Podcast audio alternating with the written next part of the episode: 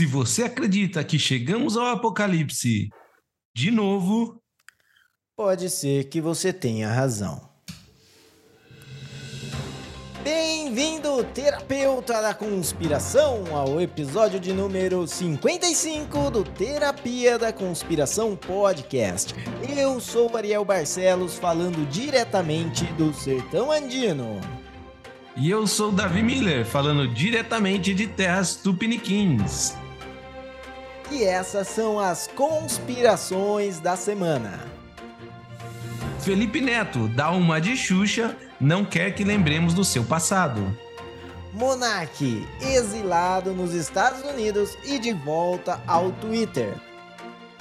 Flow anuncia que se tornará a nova MTV, descolada com música e realities. E essas são as conspirações da semana. Fala da visão, beleza, cara? Beleza, beleza.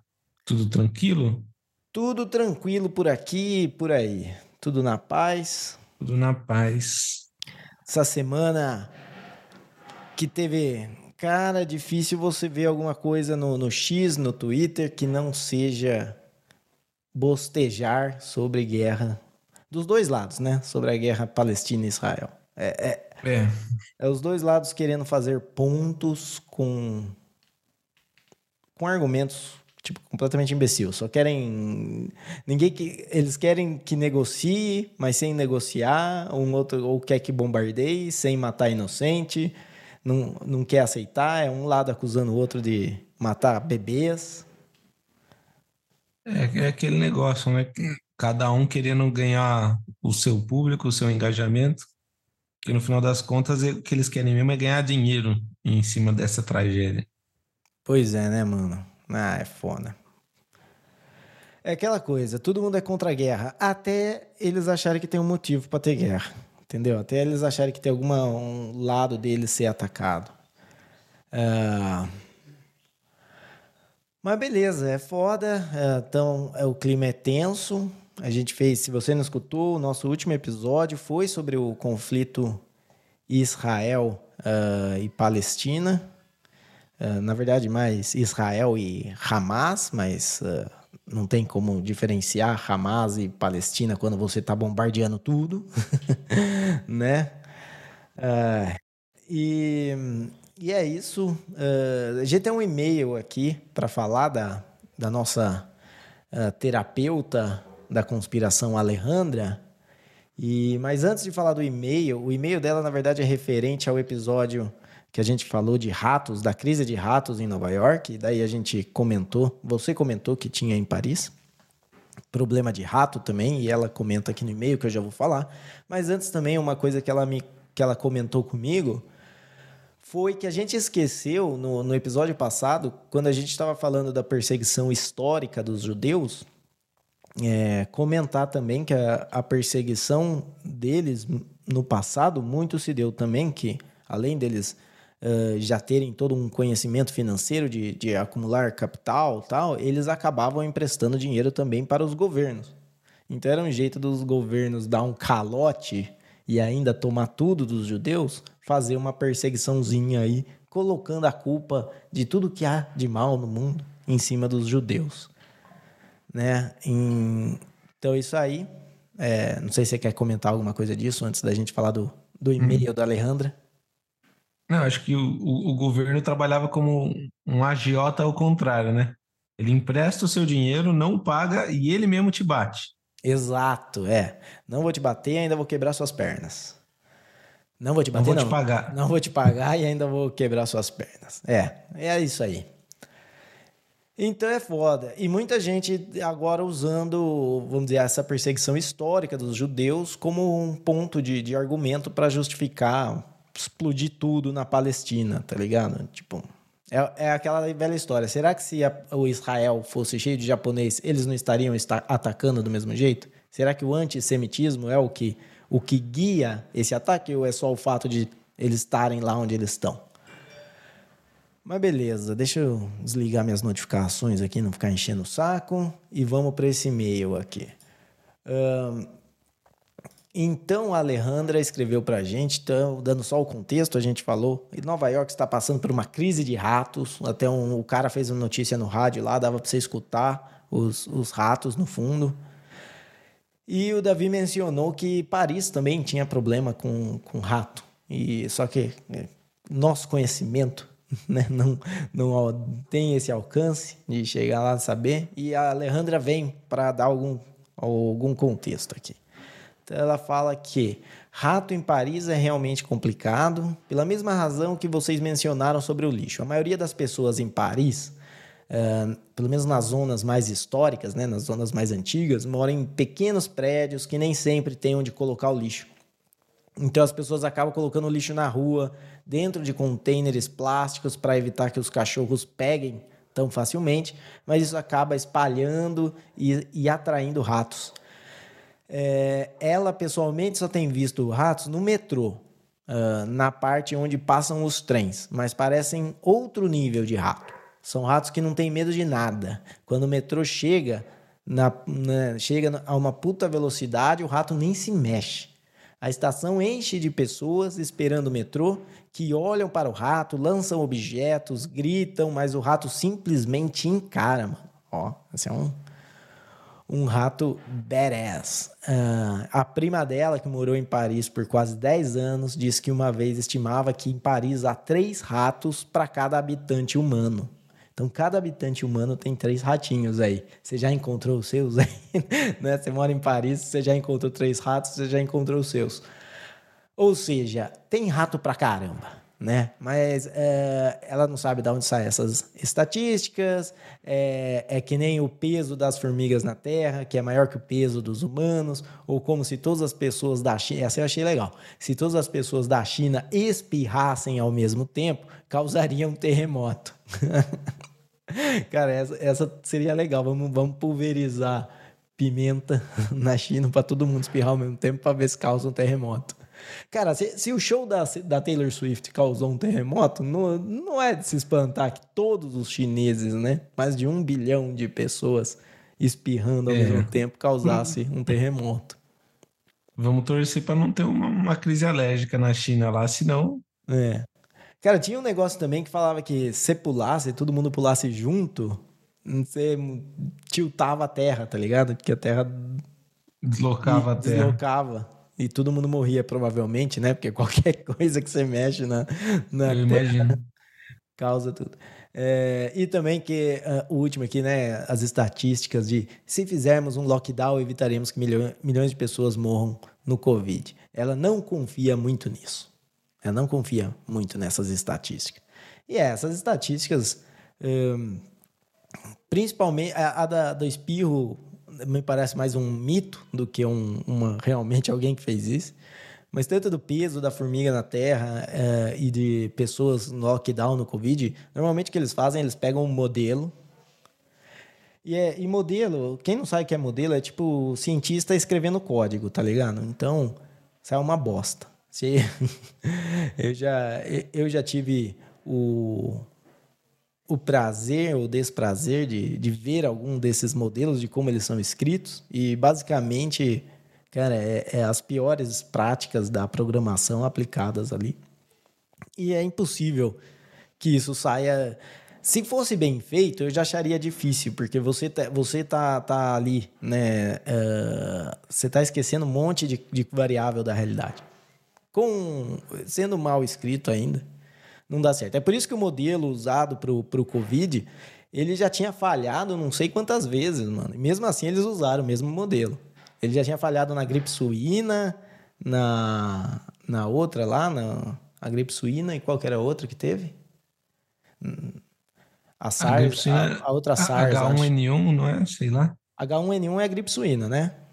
Então, não sei. E a outra é um SARS, era o outro SARS, que não é o Covid, é o SARS antes do Covid. Mas beleza, uh, bola para frente e ela ainda comenta aqui que ela se importa com inconsistências dentro dos filmes e livros, mesmo que essas inconsistências ocorram em um universo de fantasia. Isso porque criar um universo do zero, estabelecer suas próprias regras e fazê-lo parecer verdadeiro é um trabalho árduo que, que mostra talento e boa escrita.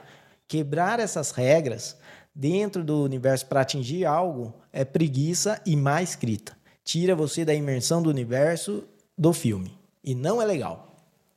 Aí eu concordo completamente, né? É verdade, é, é o que a gente falou. É, gente, é. Eu, quando eu assisto Velozes Furiosos, eu não ligo do, do carro ir pra lua. Mas eu ligo de aparecer uma coisa lá que é. Não, não, não. É, então. É que nem quando eu tô assistindo algum filme de zumbi e acontece uma coisa absurda, e daí alguém fala assim, porra, mas você tá vendo um filme de zumbi. Sim, mas assim, eu gosto desse mundo onde existem mortos contaminados por vírus e que voltam à vida e tal, mas é só isso. o resto. É, então, e, e mesmo dentro, porque você, você tem os estilos de zumbi, né? Você tem o zumbi Uh, tipo, retardado, que uh, e vai andando devagarzinho. Agora, você tem os zumbis também, que são fodões já, já tem. E daí, se no universo é, é de zumbi, que é uh, e aparece um fodão, tá errado. Tá errado. É. Exatamente. Eu já, eu já gosto mais de, dessa, dessa ideia de que o zumbi é. é... que a, a grande dificuldade daí é a quantidade de zumbis e não a agilidade dele. Porque daí se o zumbi ele já é super ágil, mano, daí você já tá ferrado, tá ligado? Daí já é absurdo. É, você pega o. É que nem o. É que nem vampiro. E, claro, eu tenho muitas críticas ao Crepúsculo, mas uma das, das piores é esse negócio deles eles simplesmente brilharem no, na luz do dia, tá ligado? Esse eu acho que é o mais tosco, tá ligado? Porque você tira a essência da, vamos dizer assim, a, a falha do vampiro. A falha do vampiro é esse, ele não pode sair na luz do sol. Quando na luz do sol ele só vira, sei lá, só fica com glitter, tá ligado? ah, é muito zoado, né? É, mas eu, eu, eu acho que. Tipo, eu não me incomodo com isso, entendeu? Porque, por exemplo, é o que o Alejandro falou. Nesse universo, o vampiro brilha. Então, tipo assim, não tem problema. Assim como o que eu quis dizer é que eu não gosto de zumbi que corre, mas se alguém escreveu um mundo, né, onde é, os não, zumbis é... correm, tudo bem. Tipo, é, é que assim, eu não vou curtir tanto, mas não Sim, vai é... ser incoerente, sabe? Sim, eu não tô falando que é incoerente. Eu só tô falando é que nem é a mesma coisa que o zumbi que corre. Que, é, tipo... entendi, que você não curte. É. é. É, porque, tipo, sei lá, o, o, o o Crepúsculo, como já não é uma saga que me pegou muito, eu acho que o Vampiro Brilhar é o de menos, tá ligado? É, eu quero deixar bem claro que. Ah, que não Ariel agora explanou, é, não é. Ficou chateado que o Vampiro brilha no Crepúsculo. É. tá tudo bem, cara. Gosto é gosto, pô. Puta que pariu. Uh, então, beleza. Então é isso aí. Você que quer escrever seu filme, seja consistente. A gente já falou tudo isso no último episódio, você volta lá e escuta. Bora para a pauta do dia. Vamos começar aqui falando do, do Felipe Neto. É, na verdade, eu acho que essas três, esses três assuntos eles estão relacionados de uma forma ou de outra, né? Antes de falar do Felipe Neto, passa o e-mail aí para quem quiser oh, comentar alguma coisa do, do, do nosso episódio. Verdade. Então, assim como a Alejandra, se você quiser mandar um e-mail para a gente conversar aqui, para a gente falar é, alguma coisa que você achou, alguma besteira que a gente falou, que a gente perdeu, que, que a gente não se tocou e, e deixou passar, manda para a gente no contato arroba terapia da conspiração.com. Manda lá crítica, sugestão, uh, alguma teoria da conspiração que você quer que a gente fale aqui. Se a gente falar alguma besteira, uh, manda lá, Tipo, a gente pode simplesmente não concordar e ignorar esse e-mail, mas é, o, é um direito que a gente tem como host desse podcast, certo? Como terapeutas da conspiração, certificados pela ordem máxima no assunto. Ditadores da conspiração. Quê? É o nosso direito como ditadores da conspiração. Ditador, é. Aqui é nós de, ditamos. De não concordar com a sua opinião e, inclusive, a gente pode mandar você para um campo de concentração. É, um campo de reeducação conspiracionista. ah, então tá bom. Lá você vai começar, você vai, a primeira lição é tipo, o homem pisou na lua. é. Só, né? Mas beleza, beleza. Bora então falar do Felipe Neto. Esse, e, aliás, o Felipe Neto, já que tocamos no assunto do Crepúsculo, esse é o cara que ele eu gostava quando ele falava de Crepúsculo. ele, ele era muito, eu acho que ele era muito mais feliz também quando ele falava de Crepúsculo, né? É, ele é, lá nos primórdios do YouTube, né? Ele foi o cara, talvez o primeiro que identificou o quão valioso era falar de, de algo que estava em alta de forma polêmica, né? Porque é. daí ele ganhava muito engajamento, tanto das pessoas que gostavam quanto das pessoas que não gostavam. Então, Crepúsculo, acho que foi um dos vídeos dele que estourou muito, né? Que na época era uma febre. E do mesmo jeito que tinha muita gente que amava, tinha muita gente que, que odiava e se incomodava com essa febre, né? Porque é assim que é, principalmente no mundo dos jovens. E, e daí ele fez um vídeo metendo pau no Crepúsculo e, e engajou pra caramba, porque quem não gostava curtiu pra caramba o vídeo e quem gostava de Crepúsculo ficou com raiva e assistia para xingar e tudo mais. E, e ele foi estourando com essas coisas, né? Com vídeo falando mal de Crepúsculo, vídeo falando mal de Restart, vídeo falando mal. Ele sempre dava a opinião dele criticando algo que estava em alta e foi assim que ele se fez na mídia online. Exato. Felipe Neto, então, foi o cara que, uh, que trouxe para o Brasil a ideia de monetização do hater. Entendeu? Então, ele se aproveitava do ódio das pessoas uh, frente a um assunto ou do ódio da pessoa frente à crítica daquele assunto e ele.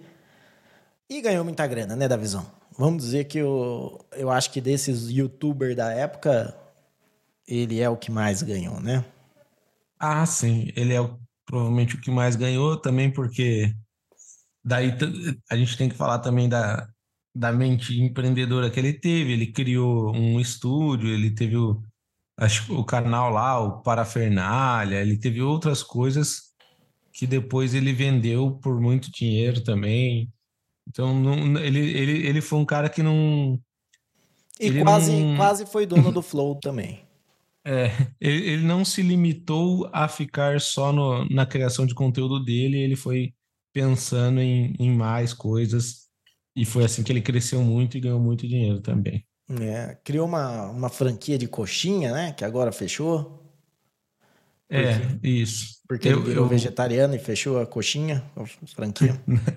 é, na verdade, ele eu, eu vi ele falando numa entrevista que quando ele abriu, era um, era um grupo né, que administrava essa empresa, obviamente que não era o Felipe Neto que administrava essa empresa de coxinha, dele e do irmão dele, e houve uma mudança no grupo que fazia essa administração, e esse novo grupo que começou a administrar a empresa para visando lucro diminuiu muito a qualidade dos salgados e tal, e ele mesmo falou que quando fechou já estava uma porcaria o salgado. Então, faliu porque a galera quis, quis ganhar dinheiro em cima do, da qualidade. É, então, que é uma. É sempre. Uh, é sempre uma coisa complicada isso da, da empresa. Você tentar. Você tem sempre esse negócio, comprometer a, a qualidade, uh, aumentar o preço. Muitos produtos que antigamente eram muito bons, hoje em dia não são muito por conta disso. E até uh, a gente vê até por questões de regulação, tá ligado? Às vezes questão de regulação começa não, não compensar mais você fazer certa coisa. Aqui na Colômbia a gente está vendo isso acontecer, porque agora tem legislação para tudo quanto é coisa de, de eh, de excesso de sódio, de gordura trans, de não sei o quê. E o que está acontecendo é que está encarecendo todos os produtos e os produtos que, que não conseguem, tipo, é aquela coisa. Quem adora esse tipo de regulação é, é os caras que já estão consolidados no mercado. Tipo, é uma chips, tipo, é, Coca-Cola. Porque esses nunca vão embora. Eles podem tomar um, um solavanco, Mas depois é, que o que quebrou os concorrentes menores, eles aumentam o preço mais, porque eles têm menos concorrentes e já era. Então é aquela. Sempre que o, que o governo faz alguma coisa, é, ele tem essas uh, consequências aí que ninguém consegue entender, né? Mas que sempre acontece, mas sempre repete. Então, é isso. Essa, essa coisa de, de, diminuir o salgado, sabe? Tipo, eu lembro, uh, Botucatu lá tinha uma, uma lanchonete muito boa. É, é não vou falar nome para não prejudicar a marca. Ainda é muito boa, mas é, costumava ser muito melhor no, no passado. Esfirra, tinha esfirra aberta, esfirra fechada. Que é, acho que a galera já sabe o que eu tô falando, quem é de lá. mas é isso aí, né, da visão. Vamos falar é aqui. Isso aí. A gente não está aqui para falar de marca de nada. A gente tá aqui, não, estamos aqui para falar de marca, de produto, inclusive um produto que já que eu acho que na minha infância era muito melhor, mas que ainda é muito bom, que é o bis, né? O chocolate bis. O que você acha da visão? É, pois é. Então, o, o, que acontece é o seguinte, né? É, a gente falou aí um pouquinho do começo do Felipe Neto, mas no fim ele cresceu muito, virou um cara muito influente se envolveu diretamente na política, principalmente na última eleição entre Lula e Bolsonaro, o que, o que é muito irônico, porque no começo da carreira dele ele chegou a fazer vídeo metendo pau no Lula, né? Porque acho que foi deve ter coincidido quando ele estourou os vídeos dele, o Lula era o presidente e ele xingava pra caramba o Lula. E na eleição do ano passado ele tomou partido favorecendo o Lula contra o Bolsonaro e não só contra o Bolsonaro, mas apontando o dedo na cara de quem não fosse contra o Bolsonaro. Então vamos dizer assim, ele falava abertamente que os artistas que não se posicionassem estavam favorecendo o Bolsonaro e aquela história de favorecer o fascismo e não sei o quê. Então, assim, ele foi um, um, cara com muita mídia, muita influência, falou muita coisa, e eu tenho certeza que ele influenciou muita gente a votar no Lula alimentou muito essa polarização que a gente tem no Brasil, que quem acompanha aqui sabe que eu acho que é uma merda, tá ligado? No Brasil, tudo é o Lula ou o Bolsonaro, até a guerra entre Israel e Palestina no Brasil virou Lula contra Bolsonaro. E o Felipe Neto contribuiu muito para isso. E o que, que acontece? As marcas, elas se distanciam dessas pessoas que vão se radicalizando, porque normalmente não é saudável você tomar um partido, porque você vai perder muito cliente de um lado e dificilmente você vai ganhar muito mais cliente do outro.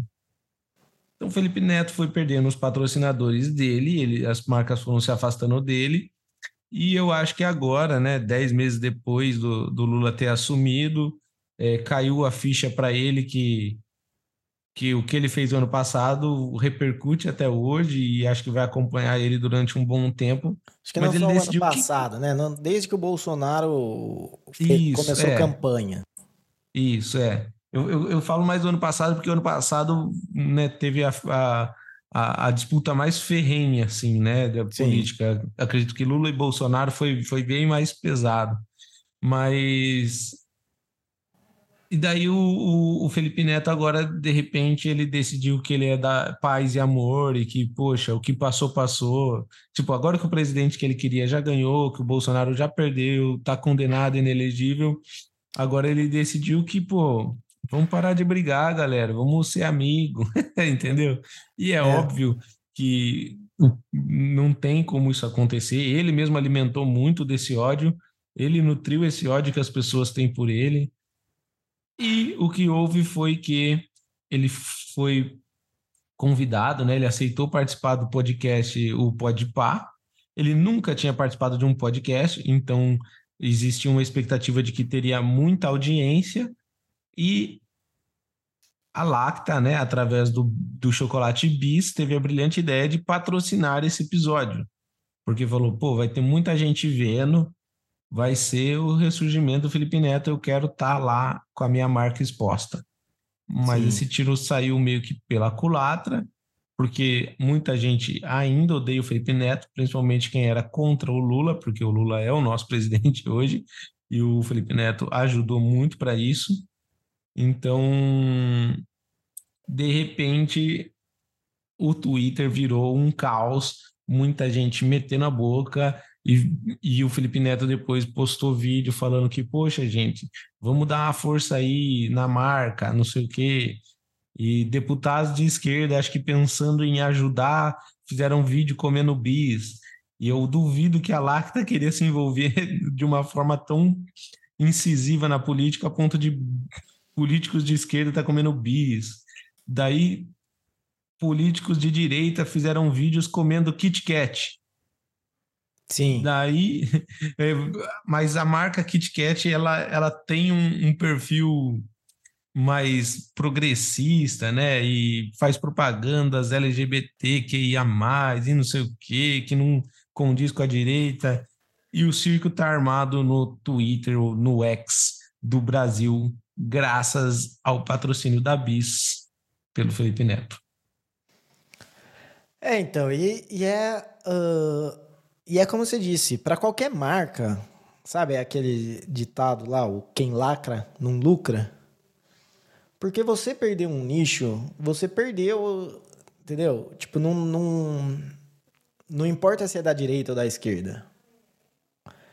Não é como se a galera fosse começar a consumir mais bis por conta de uma lacrada, mas com certeza a galera pode consumir menos. Qualquer uh, coisa nesse sentido. É que nem o, o, eu acho assim, o cara da Barilla, sabe a marca de macarrão, Barilla? É uma marca italiana. Não. Tem no Brasil pra caramba, Barilla. É, então, o cara da Barilla, isso há muitos anos, talvez uns 10 anos, ele fez um pronunciamento que a Barilla era uma marca da família, que se você era homossexual, LGBT, o caralho 4, é, que você não, tipo, se não quisesse comer, tudo bem, tá ligado? que, que a galera fez? Tá bom, então não vamos comer. Já não é obrigado. e, e o que, que a marca fez? Demitiu o cara, com certeza, e pediu desculpa, se retratou. Por que, que os valores da Barilla mudaram? Não. O que, que mudou? A galera parou de. É isso, entendeu? A beleza, a beleza do, do capitalismo e do livre mercado é que você vota com a sua carteira, entendeu? Você, você vai lá e você fala, mano, essa marca é da hora, essa marca não é. Até certo ponto. Até certo ponto, porque depois de certo ponto você não. É que nem o David Chappelle fala. Ele fala assim: eu não vou comprar uma calça de 300 dólares porque a marca é, é anti-racismo. Eu prefiro uma, uma calça de, de 50 dólares que me chama de nigger o dia inteiro, tá ligado? É o, é o que ele fala, você, tem um ponto ali que você vai pagar por isso. Mas a, qualquer marca tinha que estar preocupado em prover um bom serviço, em prover, tipo, e não sobre a preferência sexual ou sobre uh, a sua cor, raça, credo. Uh, e, e quando a marca pega nesses caras. É tipo assim, imagina o, a, a Kit Kat não só uh, para rebater o bis, uh, ela pra, patrocina o Monark. Sabe? Tipo, ela sabe que vai que vai dar merda. Por quê? Porque ela vai tentar lacrar, né? Uma lacrada inversa. Mas vai dar errado, porque tem muita gente que, que não gosta dos posicionamentos do Monark. E, e não tem nada, tipo assim. O Felipe Neto quer ser quem ele, quem ele é, ele quer brincar do que ele, que ele fez os, os últimos seis anos, quatro anos, sei lá. Ele que, que faça, né? Tipo, tem nada que o cara faz ali que. Tudo bem, essa guerrinha judicial dele com os outros, com outros influenciadores, eu acho. Nossa, eu acho a coisa mais infantil do mundo. Ai, porque ele me xingou é calúnia. Ai, porque ele me chamou de tonto, de bobo. Entendeu? Mas o. Uh, mas ele ir lá e criticar e falar que todo mundo tem que ser a favor do Lula e que todo mundo. Cara, tudo bem, beleza, faça isso. Mas você tem que entender que tem um preço. E o preço é, as marcas não vão querer estar do seu lado, porque elas entendem que a polarização do país é tão grande que para o lado que ela for, ela vai perder. Pois é. E eu. Pode falar. Não, é, e é isso, é só entender. Do mesmo jeito que o Monark. É claro que o Monark agora está exilado, já está além, né? Já estamos falando de perseguição, né? Mas mesmo quando antes dessa perseguição, já era um cara que não colava a patrocinar, porque ele é muito polêmico. Sim, é. Para ser sincero, para mim, é, patrocinar o Felipe Neto é meio que patrocinar o Monark, né? Só que do outro lado. Você está escolhendo um, um lado radical. Yeah. E, e eu, eu, assim, não sei, né? É, eu acho que brilhou o olho ali da, da pessoa responsável pelo marketing do BIS e falou: Nossa, a gente tem a oportunidade de estar na, com a nossa marca na, na, primeira vez que o Felipe Neto vai participar de um podcast e que é o podcast que tem maior número de visualizações, que é o Podpah. Então, tipo assim, faltou só alguém avisar que tem muita gente que odeia o Felipe Neto e, e que, assim, eu, eu acho que, pô, a hora que eles fizeram e deu a polêmica, num primeiro momento, eu até achei que foi boa, tá ligado? A campanha de marketing. Porra, deu certo, cara. Gerou um certo hate aí no Twitter, beleza, mas, cara, eu penso assim, hate de Twitter, mano, fica nessa bolha aí e beleza. Eu, eu só achei que começou a ser negativo para a marca hora que eu vi os deputados de esquerda comendo bis, tá ligado? Fazendo propaganda, porque eu falei, aí deu merda. Porque, tipo, enquanto era, ai, a gente odeia o Felipe Neto, vamos parar de comer bis. Eu, sinceramente, não acho que era algo que ia influenciar tanto no, no, nas vendas, né? Até porque, tipo assim, tem um mundo é, muito maior fora do Twitter do que dentro. E eu, eu falo isso até porque, enquanto toda essa treta rolava, eu eu fui jantar na casa dos meus sogros que são de direita, que, que odeiam o Lula, e, e na sobremesa lá tinha bis, tá ligado? Eles não tinham a menor ideia do que estava acontecendo. Então, num primeiro momento, eu falei: bom, para a galera da internet, gerou muita visualização para bis e tudo mais. Eu não achava que, que ia dar algum retorno negativo. Eu falei, cara, eles acertaram na polêmica. Porém, quando eu vi político comendo bis e tal, eu falei, ah, isso você não quer. Eu duvido que alguma marca quer envolver a, o seu nome com algum político aí, porque para dar uma merda é facinho, né? Ah, total. E, não, e, e, e, a Mondelez, né? As ações da Mondelez, elas já têm aí acumulado no, no mês uh, uma queda de 9%. E, cara, é aquela coisa, o acionista, ele não vai. Não é que ele está tomando partido contra o bis. Ele só está respondendo a uma, a uma mensagem. Quando ele né, vem, ó, eu acho que a galera vai parar de comprar bis. Ele já vende ação e daí cai. Entendeu? É, não, então... mas, mas peraí, que aí eu, vou, eu discordo um pouco, porque eu não acho que as ações da Mondelez caíram por causa disso, tá ligado? Você acha que não? Ah, eu não. Você acha que tem essa influência toda, essa briga do, do Twitter? Cara, é até, efeito... até porque, que eles falou assim, no último mês. A entrevista foi na última semana. É, está acumulado ver... a variação mensal de, de um mês para trás, mas não quer dizer que é no último mês. Vamos ver aqui o, o histórico. É, é, porque, assim, existem outras coisas que precisa ver. Precisa ver, por exemplo, como que foi os concorrentes na mesma época, entendeu? Porque às vezes é uma coisa quando. Dá... Ó, a queda acontece na quarta-feira, 4 de outubro. Pum. Quando que foi a entrevista? Não, foi depois disso, né? Foi Peraí. Felipe Neto. Ah, estamos já aqui. Deixa eu ver. Foi há seis dias, foi dia 11. Entendi. Até essa queda aqui. Não, peraí. 9 de outubro, daí tem 11 de outubro, tem outra queda acentuada também. Mas já tinha uma queda antes. Então não sei. Pode ser que aqui no, no 4 de outubro é quando eles viram que fechou o acordo e muita gente já caiu fora. E depois teve mais uma queda quando realmente saiu. Porque também, né, a, o cara que ficou sabendo que a Biz ia patrocinar e já pensou na merda que ia dar, tipo, mesmo que ele não pensou que com certeza ia dar merda, só de na análise de risco tem tantas por cento de chance de dar merda, ah, é o suficiente para eu tirar meu dinheiro daí. É, não sei. Eu, assim, falando com a minha cabeça de investidor, tá ligado? Se as ações da Mondelez caíram por causa disso, eu, eu ia aproveitar que os preços caíram para comprar mais, tá ligado? Exato. Porque eu não acho que isso é o suficiente para deteriorar a empresa. Mas tal. comprar, comprar mais se você já está comprado, né? Se você não está comprado, para comprar. E, e tá certo. Mas aí depende de, de até onde vai o fundo, entendeu? Onde que vai ser o fundo dessa história?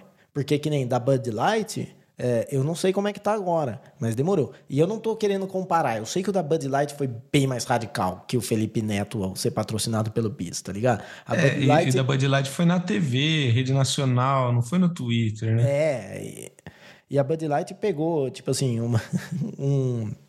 O cara, é, o cara que já era completamente... Uh, polêmico nesse negócio de identidade de gênero, que, que já tinha, que, que tava, já saiu com o Biden, tá ligado? Teve uma entrevista com o Biden, não sei se foi uma entrevista, um encontro, o que que foi. Então, sim, o da Bud Light foi muito, foi muito pior. Não ia como, não tinha como. Mas o fato de ter uma queda e, e, você vê que ela, que vamos dizer assim, o que outra coisa explicaria? Porque ela vem constante três meses e de repente cai.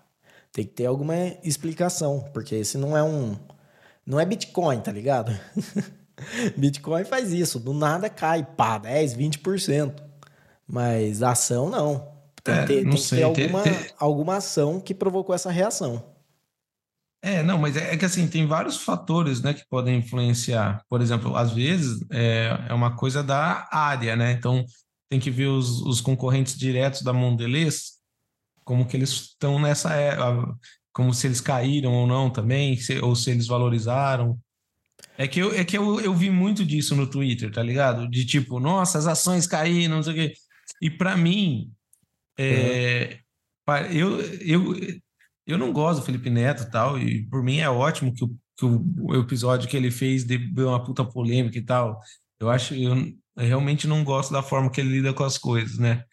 Mas eu tenho a impressão que as pessoas que odeiam ele, aquela pessoa que nutre um ódio, quer que as coisas sejam verdade. Então, assim, eu quero que a Mondelez caiu por causa disso. E eu acho que é tipo assim, mano, você pode falar, ah, caiu, e ah, eu acho que tem a ver, eu acho que não. Mas eu que gosto de investir e tudo, o que eu falo para você, cara, é, é, é, muito prematuro, assim, se falar, ah, as ações caíram porque o bispo patrocinou. E até por isso que eu falei que depois, quando envolveu políticos de esquerda, eu falei, aí sim, eu acho que aí eu acho um negócio grave o suficiente. Sair do Twitter, sair da bolha. Tanto é que, pode ver, tanto Lacta quanto Modelez, ninguém se pronunciou nada. Eles, eles falaram assim, ó, fizemos, patrocinamos, bom, agora deixa acabar. Não, mas deixa morrer. Patro... Eles, se eles se pronunciaram sim. Ah, é? É. Eles falaram que Isso eles não... Não, não... tomam partido, que. Ah, sim, é, mas vamos dizer assim, não se, patro... não se pronunciaram nesse sentido, de defender o Felipe Neto ou qualquer coisa que ele tenha falado e tal. Você sabe qual que é a ação da, da, da Nestlé? Não. Então, porque daí eu poderia ver aqui se tá. Mas. É, mas é, é que. É, não, Ariel, não é, não é algo que a gente vai sentar aqui em dois minutos e falar, ah, então foi. Tá ligado? O, o que eu tô querendo não, dizer é, mano. Pelo menos o gráfico, né? Para ver se o gráfico já mostrasse que teve a mesma queda, falar, ah, é, então teve outra coisa, porque a Nestlé caiu ao mesmo tempo. É, pode ser, mas o, o que eu tô querendo dizer, mano, ao contrário do que as pessoas que odeiam o Felipe Neto querem, a Mondelez não vai falir, tá ligado? Por causa não, disso. Não, não vai Por causa falir. de uma briga no Twitter. Mas 9%, e... 9% na queda, de queda é uma coisa. E pode ser que tenha sido. Eu sei que você vai falar, nah, eu acho que foi muito pequeno, mas não, é, é eu, eu, eu só tô falando que, que, é possível. Eu não tô falando é, que não, foi. É. Possível é, principalmente depois que políticos de esquerda se envolveram. Porque, por exemplo, se eu sou um acionista e ah, patrocinou um episódio de um podcast polêmico. Beleza, tá, deu merda. Eu não ia me preocupar. Agora, a hora que começou a envolver política, eu falei, não, isso é o suficiente para derrubar uma marca, entendeu? Por exemplo, a gente não vê mais o velho da Havan falando por aí, tá ligado? Ele defendeu com unhas e dentes o Bolsonaro. Daí depois que o Bolsonaro perdeu, né? Ele falou, É. ah, vou- ele, ele chegou até a se pronunciar no sentido de, bom, eu tô dentro do avião, vamos torcer pro piloto fazer um bom voo, tá ligado? Então, dificilmente uma marca vai querer se envolver na- nessa polarização que a gente está no Brasil. Então, Mas beleza, vamos lá, vamos lá que tem mais coisa pra gente falar. É, Vamos falar um pouco do Monark, então. Você você quer concluir o Felipe Neto, alguma coisa aí? É, não, não sei, acho que a, a- a minha opinião é que ele é, sei lá, ele deve ter algum tipo de esqui- esquizofrenia, né? Porque ele acha que ele fez tudo o que ele fez e de repente do nada a vida segue normal. E eu acho que se serviu para alguma coisa esse episódio da Bis, é que para ele entender e para as outras marcas entenderem também que ainda não é possível patrocinar o Felipe Neto. E talvez não seja mais, talvez o que ele fez com a imagem dele seja irreversível. E eu falo por mim, assim, E eu tenho a minha opinião mandar- sobre ele e, E, ele manda, pode fazer o que ele quiser, né? e manda uma mensagem. Eu acho que é positivo a mensagem de que, cara, não dependa de, de patrocínio. Entendeu? Cria um, um, um ecossistema que você não vai depender de patrocínio. Porque não fosse a de- depender de patrocínio, provavelmente Monark tava no flow ainda. É, Entendeu? É... Então é complicado, porque assim, a marca não vai querer estar com você. Não é, não é questão de, ah, você é um cara legal, você é bacana. Não, a marca não vai querer. Tá, ela tá com você porque tá dando lucro. Ela não vai ficar com você se estiver dando prejuízo. exatamente. Então, é, eu acho que eu, e, e concordo com você, o Felipe Neto ele tem alguma algum alguma coisa, porque não é normal você simplesmente, né, fazer um vídeo, olha, né, você que brigou comigo e que eu te, te chamei das piores coisas do mundo todos esses anos, parou, figuinhas, entendeu? Pix, tô no Pix, não bate em mim. Sabe? É, Tipo, exatamente não, isso. Não tem isso, mano. Você fez, você, você montou a sua reputação e agora você vai sentar em cima dela. Exato, exatamente. Como você disse, ele chamou todo mundo à torta direita aí de nazista, de não sei o quê, e de repente ele fala, pô, gente, não vamos se odiar. É.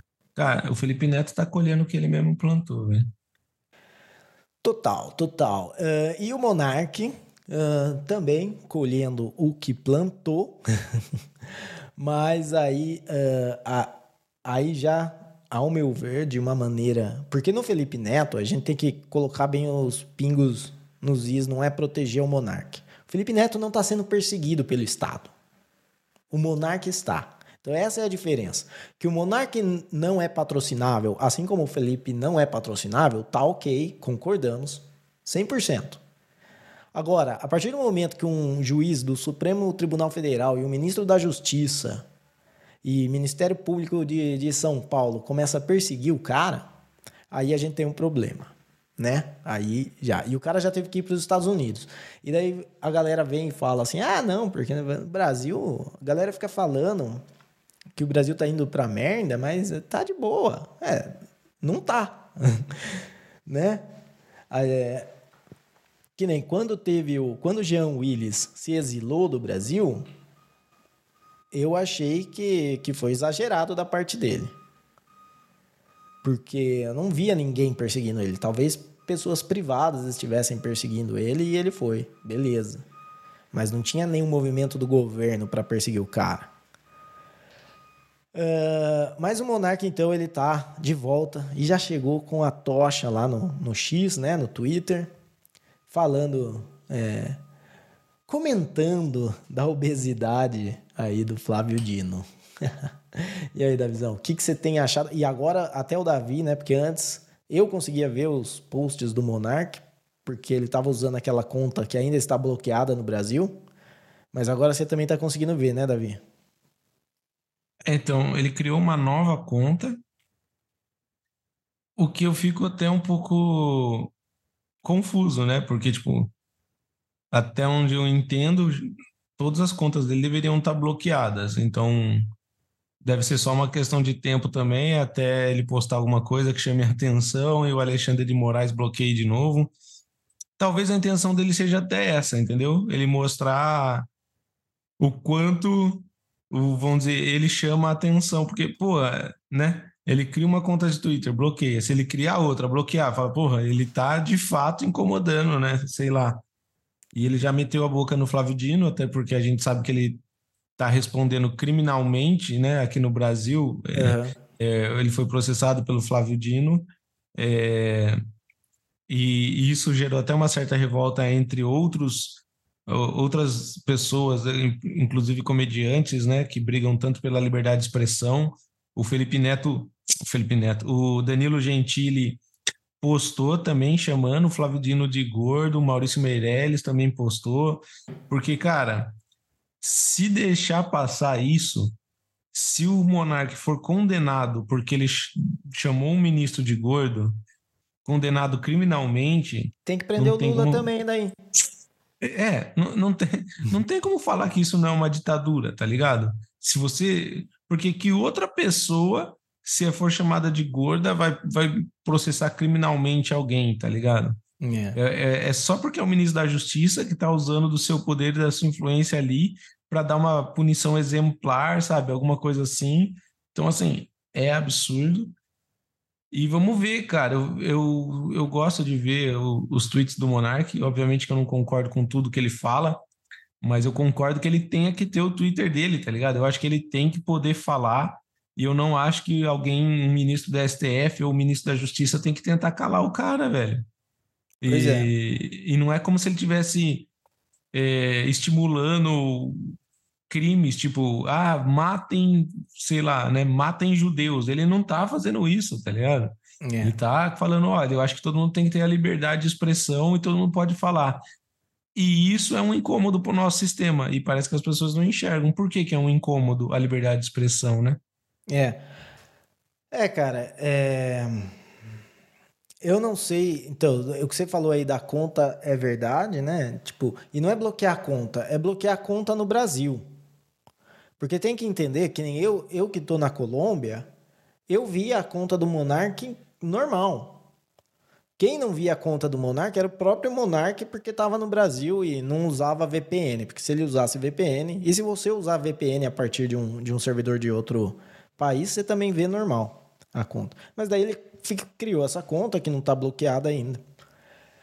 Eu não sei, por essa conta ter sido criada nos Estados Unidos, se talvez uh, o Brasil bloqueando. Eu acho que não. Tipo, o Brasil bloqueia só no, no território ali. Ele fala no Brasil tá bloqueado, mas no resto tá de boa. Porque se ele conseguisse bloquear, bloquear em todo lugar, imagina assim: o governo de Israel bloqueia a conta de palestinos no mundo, tá ligado? Tipo, isso não seria uh, aceitável, mas o governo de Israel pode falar: não, aqui em Israel vai bloquear. Eu acho que é mais ou menos isso. É, é, o, o, é uma de, determinação judicial né, do STF que encaminha para o X, e o X é que faz isso, entendeu? Então o X é que bloqueou a conta do Monark aqui no Brasil. Sim. Tipo, se, eu, se eu tento entrar na conta do Monark na, na oficial aqui, aparece que devido a uma demanda judicial, a conta está suspensa. Está suspensa no seu, na sua região, no seu país, alguma coisa assim. É, isso, e é que nem no, no YouTube. O YouTube, por, por conta também de, de uh, direitos autorais, direito de imagem, isso e aquilo, tem certos conteúdos que você tem que acessar através de um VPN, porque no seu, na sua região não vai estar disponível. E quando você produz um vídeo para o YouTube, você coloca lá se você quer limitar a alguma região, alguma coisa assim.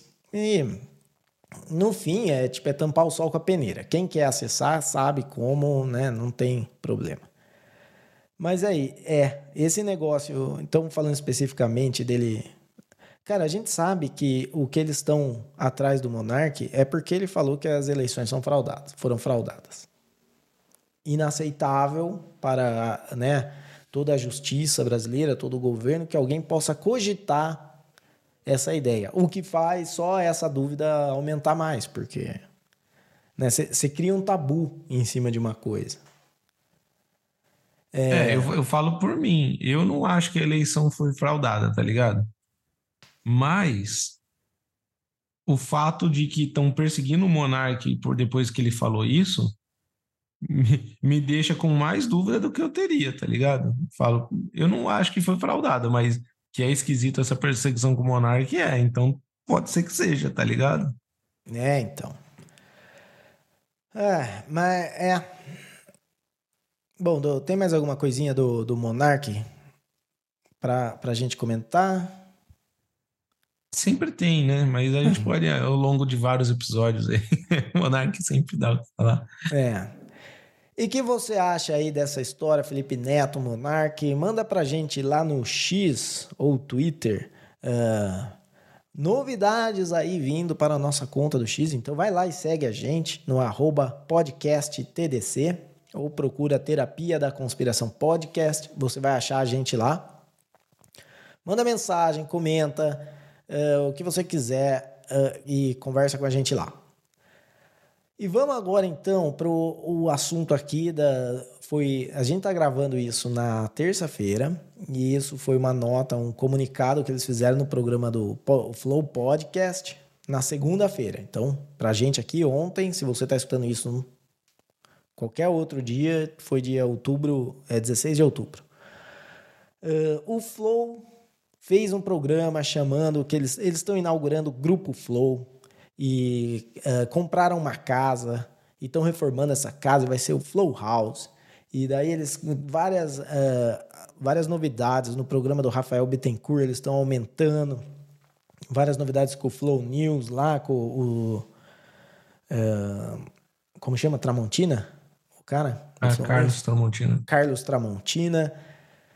E basicamente, e também né, anunciaram aí a criação de um reality show de confinamento que vai se chamar A República.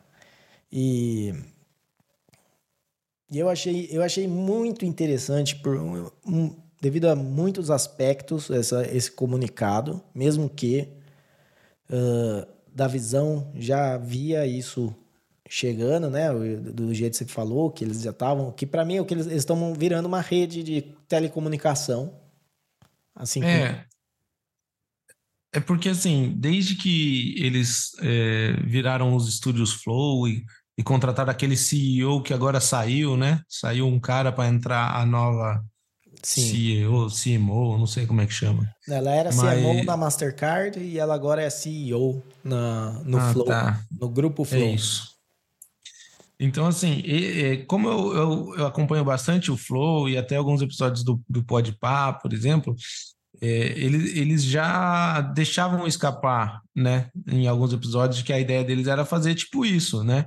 Tipo uma rede de televisão, onde eles tivessem vários programas, e já, já era possível identificar o Flow fazendo isso com podcasts, né? Eles têm podcast de música, daí eles têm o de notícias, tem, eles foram fazendo vários, e no Podpah você identifica que eles têm um programa de futebol, eles têm um programa de culinária com o Diogo Defante. Eu já tinha percebido também um. Tem um outro podcast que eu gosto que não é tão grande, que é o Balela, que é de dois streamers, o, o, o Zero e o Calango, mas eles começaram como podcast e, para não continuar na mesma, eles meio que fazem vídeos experimentando coisas novas então, assim, meio que já é essa tendência. O, tem o Rogério Vilela também no Inteligência Limitada, que além do podcast, ele faz visitas às casas das pessoas, então ele faz meio que um podcast na casa das pessoas. Já tinha esse movimento de querer sair um pouco só desse negócio de fazer sempre o, o, o videocast lá, mesa cast e tal, não sei o quê. E o Flow agora deu um passo gigantesco, né? Eles agora, de fato, vão até fazer um reality show eles vão ter uma nova casa lá, onde eles vão ter estúdios, laboratório para testar as coisas deles. Então, de fato, agora a gente consegue enxergar o Flow, como você disse, né? Se tornando uma rede de. como se fosse uma rede de televisão mesmo, assim, né? Como se fosse um dia, quem sabe, talvez seja até o projeto deles se tornar tão grande quanto uma Globo, né? Um SBT, sei lá. Sim. E a primeira coisa que eu pensei quando eu estava escutando uh, esses comunicados é que jamais isso seria possível com o Monark. Jamais. Porque tem uma coisa, isso não é. Tipo assim, não é falando mal do. do não é falar mal do Monark. Pelo contrário. Uh, o Monark é underground. Não tem como você ser underground e mainstream. Entendeu? O cara que é, que é underground e vai pro mainstream, por algum motivo, ele leva. É, é sempre assim, ele sempre não vive bem. Ele não tá bem. É tipo assim, Raul Seixas. Só Raul Seixas era underground. Virou mainstream. Mas o cara ainda era um alcoólatra, entendeu? Ele ainda. Daí ele ia nos programas de TV sábado à noite, era um saco para ele. Ele ia bêbado, caía no palco. Tem vídeo disso. Então é complicado. E, e o que o Flow tá fazendo é, é aquela coisa, o mainstream você não pode ir muito radical, não pode ir muito extremo. Você tem que ir, é tipo uma, um plástico, que se você vai muito forte, você estoura ele, mas você tem que ir moldando devagarzinho, você vai, né, você vai, ele tem uma elasticidade ali. E o Flow tá fazendo isso devagar e, e nem tão devagar, até que rápido, porque, cara, eu fui ver, né, quando, quando eu escutei a, a notícia, eu falei, cara eu lembro que eu assisti, comecei a assistir o Flow num dos primeiros episódios, e eu não lembrava qual que era. Era o episódio com o Rafael Lima, daí eu procurei lá, era o episódio 5. Porque eu lembro que eu assisti, era muito. Assim, eles tinham um, um estúdio, uma sala, tudo, tinha os microfones, mas era muito amador. Você vê o áudio, é muito zoado, entendeu? É, e daí eu assisti, e de vez em quando eu assistia algum episódio ou outro nessa, nessa fase, e depois eu parei, simplesmente tipo, sei lá, parei de ver vídeo no YouTube, fiquei só com podcast de áudio. E depois eu lembro que, que de repente todo mundo tava falando de Flow. Todo mundo tava falando de Flow, e eu falei, cara, será que esse é o Flow que eu vi lá, aqueles dois carinhas lá em Curitiba? E realmente era, cara. Então eu acho muito da hora ver, né, toda essa uh, esse negócio do flow. Eu, né, eu acho que assim, você sempre vai ter a galerinha que fala: "Ah, se venderam, agora eles são corporação, eles vão ter que lacrar também. Se eles não dançarem a dança, é, eles vão. E, e, é verdade também, até a certo ponto, que, que é o que eu falei. Eles não podem esticar o plástico tanto, eles vão ter que uh, se limitar muito no, porque mesmo o, o, o, Igor, o Igor fala: ah, o meu programa é livre, a gente fala o que a gente quer. Não é. Não é porque a gente sabe que, que o Monark falou o que ele quis e, de, e deu merda. Entendeu? E não pense que seria diferente. Se as coisas começam a apertar lá em cima, em Brasília, e o negócio começa a ficar muito feio, até um ponto que o que o Igor fala se torna tão temerário quanto o que o Monark falou, eles vão ter que ver, eles vão ter que rever, ou eles vão dançar conforme a música ou não. Isso não é falar, ah, então eles se venderam, então eles são agora da corporação, do sistema, eles são, né? Eles são a Globo lixo. Talvez a gente viva para ver a galera falar o flow lixo, né? Mas, mas não é, é não, não tem como eles fazerem de outro jeito. Não tinha como eles fazerem com o Monark, sem o Monark eles estão tentando fazer. E eu espero que, que seja uma coisa legal, tá ligado? Tipo, é, é, é um groundbreaking, né? Eu falo que eles estão virando a nova MTV, mas a MTV por muito tempo foi muito boa. Sim, é. É, não, é exatamente isso. É, é o que você falou, cara. Não, não tem como o Monark, a menos que ele se dobrasse, né? É, para as marcas e, e para tudo e, e, e, tivesse um discurso comedido. Mas eu, eu, lembro do episódio do Flow com o Petri, mais recente aí, que o, Flow, o Igor perguntou para o Petri se ele, o que ele teria feito no lugar dele, e o Petri falou: Ah, eu teria segurado a bronca. É porque, tipo, o Igor e o pessoal do Flow, eles já tinham uma grande empresa onde várias famílias dependiam do Flow e eles usam isso também como argumento, por isso que eles cederam, por isso que foi melhor o Monark sair. Só que se a questão deles não fosse crescer e se tornar isso, é, aí talvez o Monark poderia ter ficado. É que nem você falou, é incompatível o Monark ficar numa estrutura dessa. Então, eles poderiam ter tentado segurar a barra, mas isso com certeza iria resultar em mandar todo mundo embora, o Flow reduzir muito de tamanho para que eles pudessem segurar a barra de ter o Monark lá. E, e daí só Deus sabe como que eles iam se manter e tudo mais, porque o YouTube tirou monetização, tirou monetização de todos os canais, inclusive dos canais que o Monark nem participava. Então, realmente, cara, para falar a verdade, serviu mesmo de um alerta, né? Tipo, é, você que está aí criando seu canal no YouTube e tá beleza, você acha que você tem a sua voz e, e tá tudo bem, você pode dar sua opinião, você pode dar sua opinião até a hora que alguém achar que não. Alguém mais importante aí falar, não, isso daqui você não pode, e agora a gente vai te varrer da internet. É só Exato. ver o que aconteceu com o Monark. O Monark ainda tinha condição, ele guardou uma grana aí e podia ir para os Estados Unidos. Mas se você não tem e, e, alguém quiser te varrer, sinto muito. Mas daí você vai tentar um. Vai voltar a ter um emprego convencional aí e vai perder a sua voz na internet. Exatamente. Você pode ter a sua opinião desde que ela seja permitida. Entendeu? É, exato. É. Mas é. Uh, cara, e acho que o. Vamos dizer assim. O próximo passo vai. Eu acho assim, o Flow ele não, não é mais tão polêmico quanto ele era com o Monark. Mas vamos dizer que tem coisas que eles ainda podem atacar o Flow. Que nem quando eu vi lá ontem o Flow, é, o, o Igor tava vapeando, uh, eles tomaram um shot de, de uma bebida. E esse é o tipo de coisa que a galera vai pegar no pé.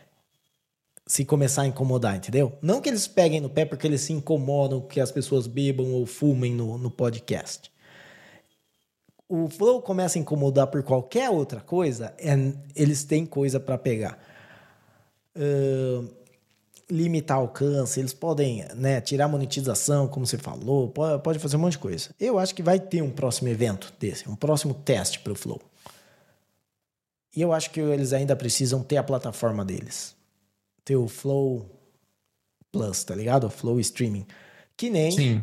por exemplo, tem a Gas Digital nos Estados Unidos, que é a, né, a rede do, do Luiz J. Gomes, que tem, ele é host de, de três podcasts, acho, dois ou três podcasts dentro da, da rede. Uh, mas ele e daí tem o prédio, tem o estúdio, tem vários outros podcasts, Part of the Problem, tem a uh, Legion of Skanks, são os acho que os dois maiores da rede, e tem podcasts menores. E, mas ele tem a própria rede onde você paga ali uma assinatura mensal e você vai lá e você pode assistir.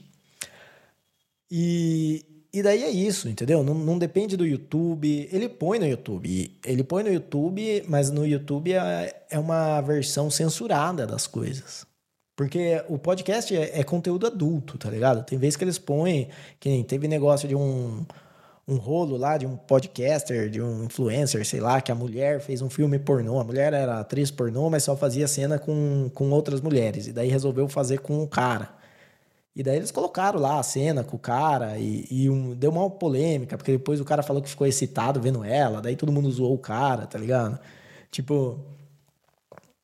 E, então é, é, conteúdo adulto que tem lá, mas claramente quando eles vão pôr no, no YouTube, eles censuram essa parte, porque eles sabem que o YouTube não permite. E o Luiz J. Gomes ele já falou: é, eu tenho lá, ali é a minha plataforma. Você quer ver o meu trabalho? É lá. No YouTube é propaganda. Entendeu? E eu vou. E se o YouTube falar que eu não posso fazer tal coisa, eu não vou fazer tal coisa. Porque no YouTube eu uso para divulgação. Mas é para você ir assistir lá na Gas Digital. Se você gostar do que você está vendo ali, você acha que é da hora, vai lá, que lá que você vai ver o conteúdo de verdade. É, mas se eu tiver que arriscar um palpite, eu arrisco que o Flow vai sim ter a própria plataforma. Eles, eles já, já têm a, né, a estrutura de tecnologia deles, de desenvolvedores. Eles têm aquelas questões que, desde há muito tempo atrás, eles têm aquele negócio de resgatar emblema, e que se você só resgata durante o episódio, que eu tenho certeza que um dia eles ainda vão tentar usar essas coisas aí sei lá, tipo, um, tipo como se fosse uma NFT, alguma coisa assim. Então eu acho que eles vão ter a plataforma deles. Se eu tiver que arriscar um palpite, eu diria que, que eles vão para esse lado, sim. Legal. É, cara, e é e acho bem da hora o Flow dando esse passo. Eu achei muito massa o, ver o Rafael Bittencourt lá falando. Uh, eu sou fãzaço do, do Rafael Bittencourt, o cara. Ele é muito bom, cara. O cara é um músico excelente. Guitarrista, canta pra caramba.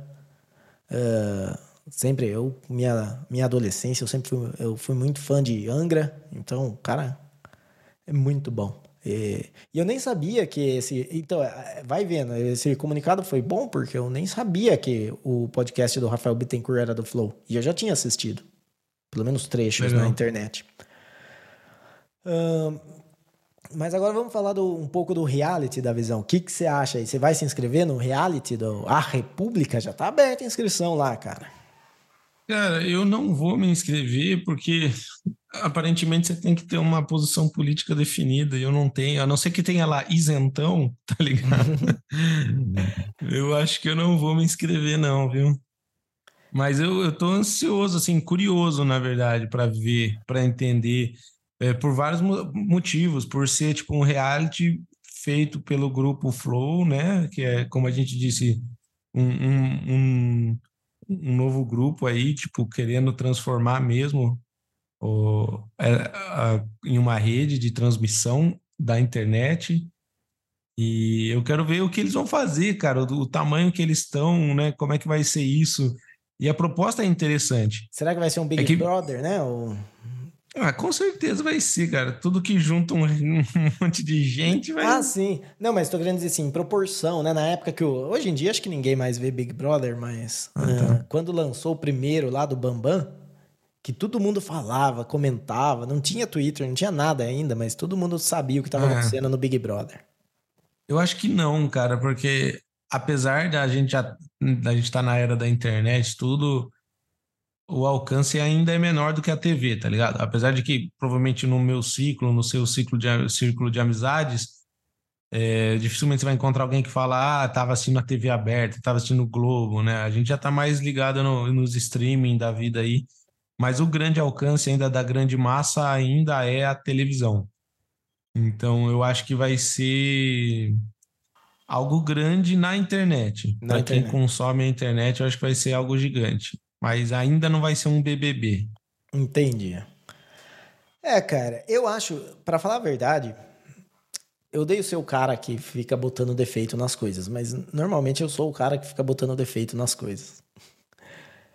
É, eu acho que vai, vai ser um Big Brother, mas eu não acho que vai chegar nem perto da proposta que eles estão falando de simular como funciona um país, tá ligado? Tipo, de ah, então, vamos, né, é, que vai mudar. Como eu não acho que vai nada disso. Eu acho que vai ser um entretenimento. Eu acho que a galera vai ver, vai, vai, vai curtir mais um que o outro. Vai, do mesmo jeito que o Big Brother. Eles podem colocar lá umas gincanas meio que envolvendo política.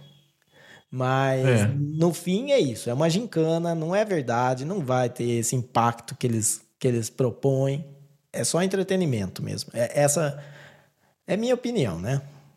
Não, é, mas eu penso parecido também. Eu tô um pouco cético quanto a isso também. Eu acho que vai ser um negócio interessante. Eu acho que vai ser um pequeno passinho, sabe? Um, um passo muito pequeno ainda para.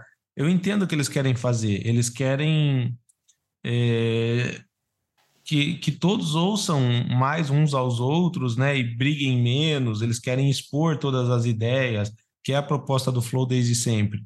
Mas eu concordo com você. Eu não acho que vai ser, tipo, ah, agora fez o reality show, revolucionou, entendeu? Então eu acho que é um pequeno passo minúsculo que pode um dia, quem sabe, chegar em algo muito grande, onde as pessoas talvez consigam debater e trocar ideias. Porque, como, como eu já falei aqui, o que mais me irrita é essa polarização idiota de que ou é um ou é outro então, eu acho que eles estão nessa briga de tipo, meu, dá para conversar, dá para ver outras opiniões. E eu acho que eu concordo com você, vai ser só um reality show, vai ser um entretenimento, mas talvez algumas pessoas ali sejam é, convertidas no sentido de deixar de ser radical, né? É. E é que nem, uh, é que nem aquele, aquele filme uh, O Poço. Você chegou a assistir esse filme? Sim. Que a galera fez todo um estardalhaço e virou uma briga de socialismo, capitalismo.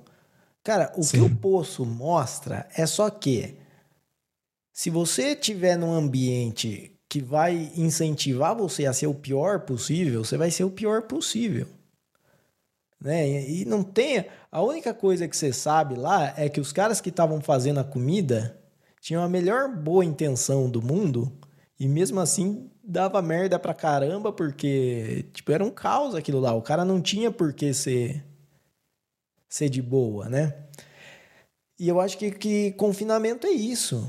Tipo, eu não acho que tem como você pegar e falar, ah, não, dentro do confinamento a gente vai colocar para eles serem diplomatas. Não, vai ter a mesma teoria de jogos de, de todo reality de confinamento e, e você pode mudar a temática mas a, ah, o comportamento vai ter grupinho, vai ter panelinha, vai ter é, flerte, vai ter. que mais que tem nesses? Vai ter putaria, vai ter. Putaria se tiver bebida. Se não tiver bebida, não tem putaria. galera. É. Né, no Big Brother era nas festinhas que rolava os, os negócios. E. E, cara, tem que ver. É, mas, mas nada disso importa. Nada disso importa. Porque é, é o. Tipo, às vezes parece que a gente tá jogando contra a ideia dos caras, mas não é. Eu acho que tem que fazer mesmo. E mesmo Sim. que não seja tudo isso que eles estão imaginando, pode ser que seja alguma coisa legal. É, não, e eu, e eu. E não é que eu não acho que não vai ser. Eu, talvez um dia seja o que eles querem. Eu só acho que tipo, é um primeiro passo ainda. É distante de, do que eles estão prometendo. É. Mas beleza. Uh, mais alguma coisa para falar da visão? Acho que já estamos bem aqui no tempo. É. é isso. Então, beleza. Fazer só uns avisos aqui, lembrando vocês de adicionar a gente, seguir a gente lá no X, no Twitter, né? Segue lá, busca Terapia da, da Conspiração Podcast, ou então o nosso arroba, arroba podcast uh, TDC. Nosso e-mail, contato arroba terapia da. Então, qualquer coisa, fala aí o que, que você acha. O que você acha desse reality do show? Você vai se inscrever? Você acha legal? Você vai assistir? Você acha que o Kim Kataguiri vai estar tá lá? Manda pra gente, vamos saber isso aí. Uh, e também lembrando que o nosso podcast here. Nossa, deu uma. Nosso podcast, eu falei em inglês, e dei a entonação em inglês, e daí falei, agora vou ter que falar em inglês. O nosso podcast uh, funciona com podcasting 2.0. Então você pode assistir ele se você tiver um aplicativo compatível. Você pode assistir ele com capítulos, com uh, transcrição em texto, com e o velho for velho. Você pode doar uns, uns satoshinhos lá para gente. Uh, e para isso, para achar um desses aplicativos, você pode ir em podcastindex.org/apps. E é isso então, esses foram as, os avisos de hoje e vamos então ao nosso sabedoria da conspiração, aquele momento em que a gente reflete o que aprendemos hoje. Da visão, o que aprendemos hoje? A gente aprendeu que se você usa o ódio para crescer e para aparecer e fomenta o ódio e aponta o ódio contra as pessoas, não adianta do nada você querer amor e carinho quando você, ah, não, não quero mais destilar ódio, agora eu quero amor e carinho. Exato, não seja aquele cara que bate em todo mundo no no é, no passou levou e depois a hora que você vai tomar você faz figuinhas, figuinhas, ai cãibra. Então, se você deu bicuda no coleguinha, vai tomar bicuda do coleguinha. Não adianta depois chorar. Quem planta bicuda, colhe bicuda. É... E com isso terminamos aqui mais um episódio do Terapia da Conspiração. Obrigado a você que escutou até aqui. Uh, lembra de recomendar esse podcast para um amigo se você gostou, ou para um inimigo, caso você não tenha gostado, até dois recomenda para dois, um inimigo e um amigo. E veja, coloque depois eles para conversar e brigar sobre o podcast. Entendeu? E isso é muito bacana. Né, da visão? É. E segue, é a gente no, segue a gente no Twitter, manda e-mail, manda cartão postal, faz o que você quiser. Considerações finais da visão? É isso. Valeu aí a todos que ouviram. Espero que tenham curtido. Obrigado a todos que estão nos acompanhando, que vieram também pelo Twitter. A gente está começando a postar lá, estamos até crescendo. Passamos de 50 seguidores. Então, se você está nos ouvindo aqui quiser dar essa força, segue a gente lá no Twitter. E é isso, muito obrigado. E se a gente falou alguma verdade aqui, saiba que foi sem querer.